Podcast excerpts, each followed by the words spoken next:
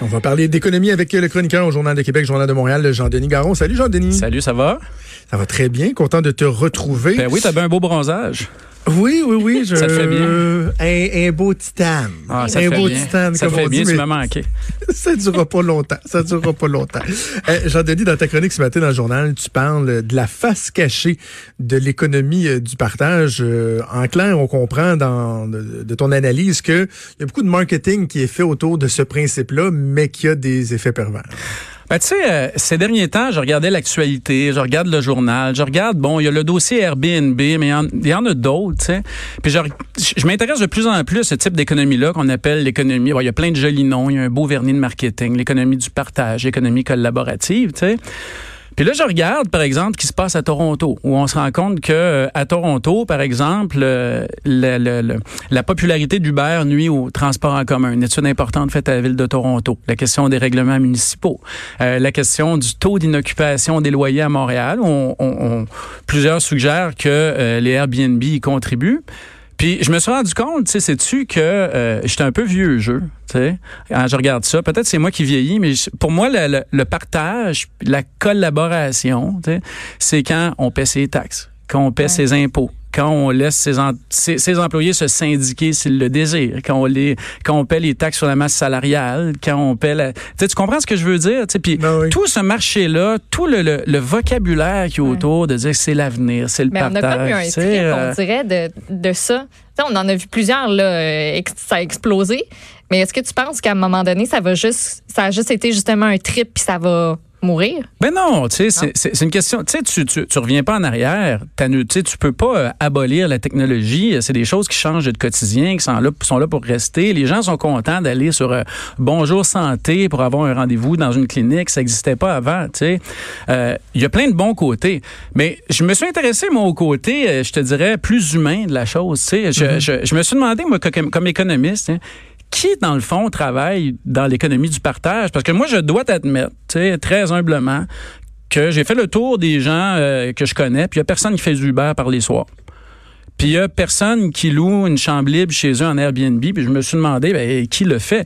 Puis quand tu commences à regarder ça, tu te rends compte de la chose suivante. tu sais. Tu sais, le fameux rêve américain, là, tu sais, le rêve que tout le monde est capable de réussir dans la vie, tu sais. Ouais. Ouais, ouais. Et il a mené à- au cumul des emplois.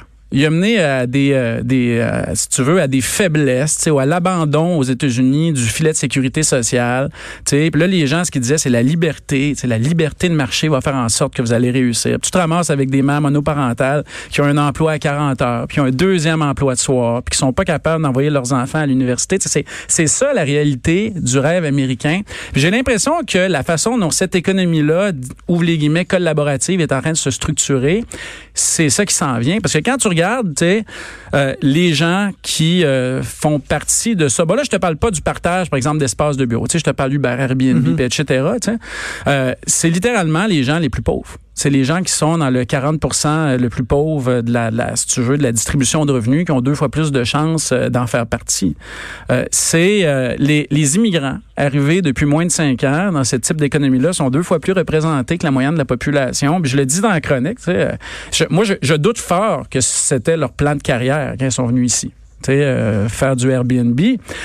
Puis, euh, tu sais, je, je- je me questionne sur, euh, je me questionne sur, sur, euh, sur la pertinence de se fier là-dessus, tu sais, pour pouvoir aider les gens les plus démunis. Je suis en train de me demander si on serait pas mieux, au lieu de discuter de comment faire en sorte de laisser cette économie-là évoluer le plus librement possible, tu sais, si on devrait pas se questionner sur la bonne façon de la réglementer, mais aussi sur la façon d'aider les gens à en sortir. Tu sais, c'est, c'est comme un peu triste d'avoir à d'avoir à louer la seule chambre vide que tu as dans ton 4,5 pour être capable d'accéder à la propriété. Tu sais, je- je- je- moi, moi, il y a quelque chose, en tout cas, tu sais, je suis pas contre mur à mur, mais quand je regarde les chiffres, il y a quelque chose là-dedans qui, d'un point de vue collectif, me semble pas tourner rond. Je veux pas abolir la technologie, tu sais, mais je suis en train de me dire, c'est-tu vraiment de la colla- est-ce est-ce que c'est de la collaboration, ça? En même, ta, réflexion, elle est très, très, très intéressante. C'est parce qu'en même temps, si je me fais l'avocat du diable, certains diront, ouais, mais si tu as quelqu'un qui euh, veut avoir une petite rallonge. Là. il manque euh, quelques centaines de dollars par mois pour... Et qu'au lieu de se trouver une deuxième job en bonne et due forme, où il doit travailler un minimum de 20 heures par semaine, je sais pas trop, il fait à son rythme, où il loue une chambre quand il le veut, ou un sous-sol quand il le veut, ou il prend un véhicule Uber quand il le veut. Tu dis, ben en même temps, est-ce qu'on doit pas apprécier le fait que la personne peut choisir d'en faire un peu plus pour aller en chercher un peu plus selon ses propres termes, ses propres conditions. Tu sais, il y, en a qui vont y voir un avantage à ce niveau-là, non? Ben, tu sais, euh, dans ce que j'écris, il y a une grosse partie d'information. Tu sais, je dis aux gens, mais voici ce qui se passe dans le marché. Je suis pas en train de te dire que euh, c'est euh, quelque chose qui devrait pas exister. Moi, ce que je me questionne sur le désengagement. Tu sais, le, le, le, désengagement collectif. Tu sais, de dire chaque personne est responsable pour elle-même. Tu sais, chaque personne est responsable à 100% de son propre sort. Si tu travailles fort, si tu as un emploi régulier, si tu fais 45 heures par semaine, tu pas capable d'acheter un petit condo à quelque part, c'est de ta faute. Il faut que tu aies cherché un deuxième emploi. Puis pendant ce temps-là, ben, euh, le marché du logement est en mutation complète. Euh, il y a du logement locatif qui quitte. C'est vraiment sur le désengagement. Moi, je, si on veut aider les gens, puis si on veut aider les gens à avoir un revenu supplémentaire, si on veut aussi aider les gens à s'aider eux-mêmes, moi je suis bien d'accord. C'est juste que je trouve que euh, mon mon impression mon analyse dans la situation actuelle, c'est que ces plateformes-là, euh, l'évolution de la technologie de ces plateformes numériques-là évolue beaucoup beaucoup plus rapidement que la capacité des gouvernements à s'adapter, ne serait-ce que euh, en collectant les taxes, euh, et euh, ça évolue plus vite que la capacité des gens à s'adapter. Puis tu as raison dans ce que tu dis. Tu sais, on peut pas empêcher quelqu'un de travailler, mais tu ça a-tu été compliqué avec Uber, tu de leur faire comprendre que quand tu es une plateforme, puis que le client il paie sur ton site à toi, puis que toi tu fais conduire quelqu'un, tu que cette personne-là qui conduit la voiture, c'est pas un entrepreneur. Que c'est à toi à charger la TPS puis la TVQ. Que ces taxes-là, ils servent à aider les gens les plus vulnérables à payer des services de santé. Et puis autre chose, euh, Jonathan, il y, a des études qui ont été publiées là-dessus aux États-Unis. Évidemment, on n'a pas les, les données au Canada. On est un peu en retard là-dessus sur les personnes âgées. Si tu commences à penser que la façon d'aider les gens, c'est de leur faire conduire un Uber de 6 à 9 le soir, tu fais quoi avec les gens de 72 ans? De 68. Tu fais quoi avec les gens qui ont plus de difficultés à, s'adapter aux technologies? Si c'est ça la réflexion, tu fais quoi avec les gens en région où tu n'as pas la densité urbaine pour que ces services-là fonctionnent? sais, moi, mon inquiétude, la ligne de la chronique, c'est vraiment de dire, il faut, il faut pas qu'on, euh, il faut pas que collectivement on met de côté le débat et la réflexion sur l'aide aux personnes les plus démunies qui sont pas capables de joindre les deux bouts dans l'économie d'aujourd'hui, sous prétexte qu'aujourd'hui, tu peux louer une chambre de plus. Non, je comprends. donc, si on joue, euh, poussons l'exercice un peu plus loin, le faisons un peu de, politique fiction. Là. Demain, uh-huh. Jean-Denis, je te donne euh, les règnes du ministère euh, des Finances. Qu'est-ce qu'on privilégie comme approche? Si je décode un peu ton message, ce serait pas tant d'y aller avec le bâton et de rendre plus difficile euh, la possibilité de, de, faire du Airbnb ou du Uber, mais plus d'y aller avec la carotte, si on veut, et dire, ben, on va mieux soutenir une, une certaine frange de la population pour ne pas qu'elle se sente obligée, par exemple, d'aller vers ces alternatives-là?